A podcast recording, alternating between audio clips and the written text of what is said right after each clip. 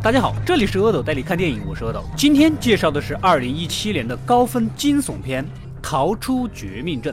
故事开始，我们的男主是一个黑人，而他的女朋友却是一个棕发碧眼的白人妹子。一般这种组合都不是很常见，大家都知道的。美国历史上黑白歧视，对吧？黑人有黑人的生活方式，白人有白人的。这天周末，女朋友邀请男主去乡下，到父亲家里去度假，见见家长。这本来是个好事情，是吧？女孩愿意带你去见家长，肯定是真心认可你的。女朋友也说了，自己的父母从来都不歧视黑人。男主就喜滋滋的去了。果然，丈人丈母娘非常的热情，还带男主友好的介绍起自己家族的事儿。不过，家里的一个女仆笑得好假让人总感觉怪怪的，像个不称职的演员。在院子里，一家人围坐在一起喝茶。这个女仆啊，在一旁又露出了灿烂的笑容。都说笑容会感染人，但你这个假笑不仅感染不了我，还有点吓到我。夜晚。男主睡不着，想出去抽根烟，远远的就看着老丈人家的黑人园丁呐，无缘无故的向自己狂奔，而那个假笑女仆有事儿没事的在窗台照镜子，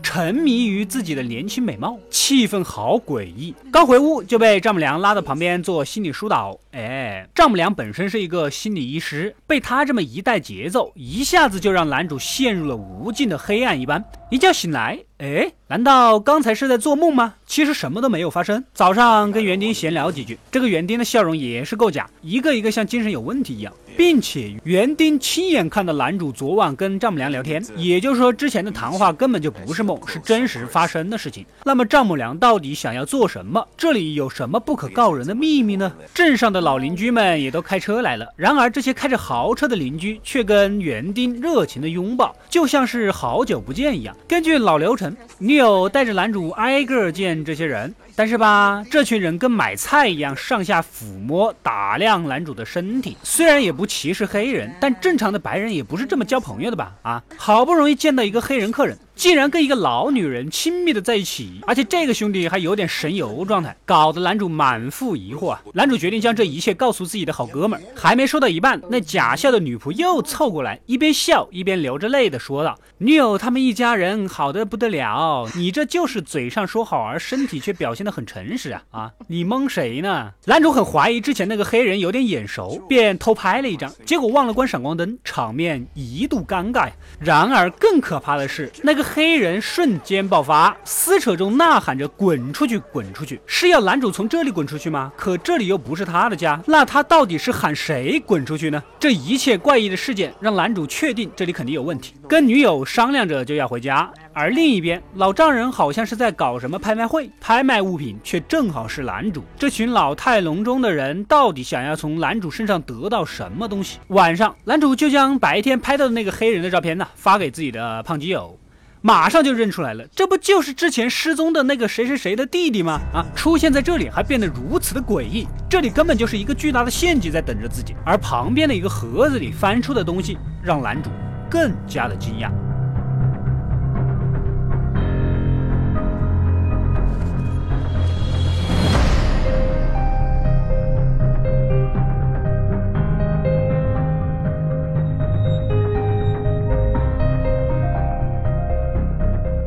男主在盒子里竟然看到了自己女朋友跟各种黑人的亲密合影，显然自己可不是他的第一个黑人男友。A B C D E F G 数都数不清楚啊！这个盘男主不接，其中就包括园丁，还有那个爱假笑的女仆。男主要逃走，此时女友一家人脸皮也撕下来了。本来凭借男主的实力逃走也是没有问题的，但是之前丈母娘给他做了心理暗示，只要听到敲茶杯的声音，身体就又陷入了无尽的黑暗。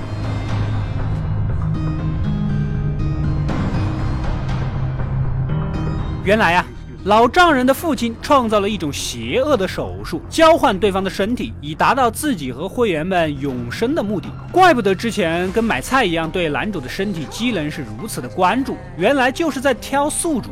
另一边，胖基友几天没收到男主的消息，电话打过去却是女友接的，言语中挑逗，想把胖基友也给骗过来双杀，这样就没人能追究了。果然心肠恶毒啊！男主再次醒来，一个瞎眼的老头告诉他，就是要把你的脑壳敲开，更换大脑，瞎眼老头就可以继续使用有活力的身体。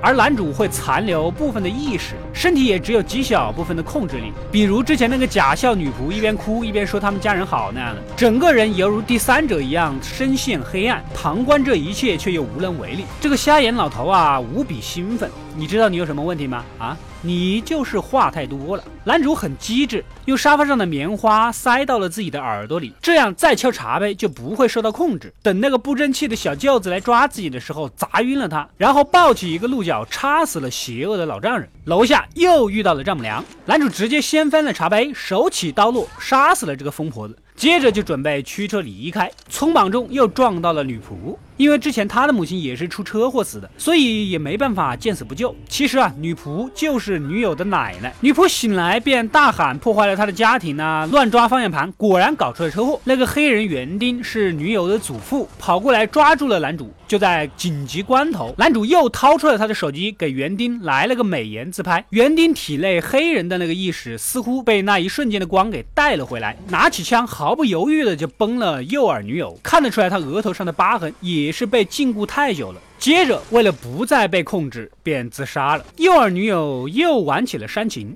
什么刚才不是我啊，我还是爱你的啊之类的鬼都不信的话。此时，胖基友也关切地赶了过来，带着男主离开了这个邪恶的地方。好了，故事到这里就结束了。这部电影细节非常的丰富，比如女仆喜欢反复照镜子、留刘海，园丁戴帽子，全都是为了掩饰头颅上的疤痕。还有园丁跟邻居们亲切的拥抱，也暗示园丁的身份就不一般。甚至邪恶老丈人提到他的父亲当年奥运会输给了黑人，所以老丈人穷其一生研究出这种邪恶手术，再直接给自己搞了个黑人。身体晚上没事就练跑步，一切故事前后连贯，布局合情合理，是一部低成本优秀电影的典范。另外，导演是二零一二年开始拍摄的《黑人兄弟》系列美国段子喜剧的演员，这部电影是他的首部处女作，口碑票房双丰收。但是我这么一说，你们并不会认为他是一炮而红，没有他几年前的经历，也不会有他现在的成功。简单讲，你未来事业是由你曾经经历过的每一项工作所创。串联而来的。如果你现在值得付出的事情暂时看不到希望，等你成功的那一天，也许你会感谢你现在的坚持。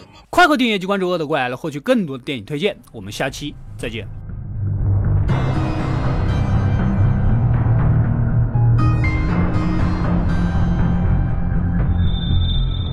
甚至邪恶老丈人提到他的父亲当年输给了奥运会啊不。甚至邪恶老丈人提到他的父亲当年奥运会输给了黑人。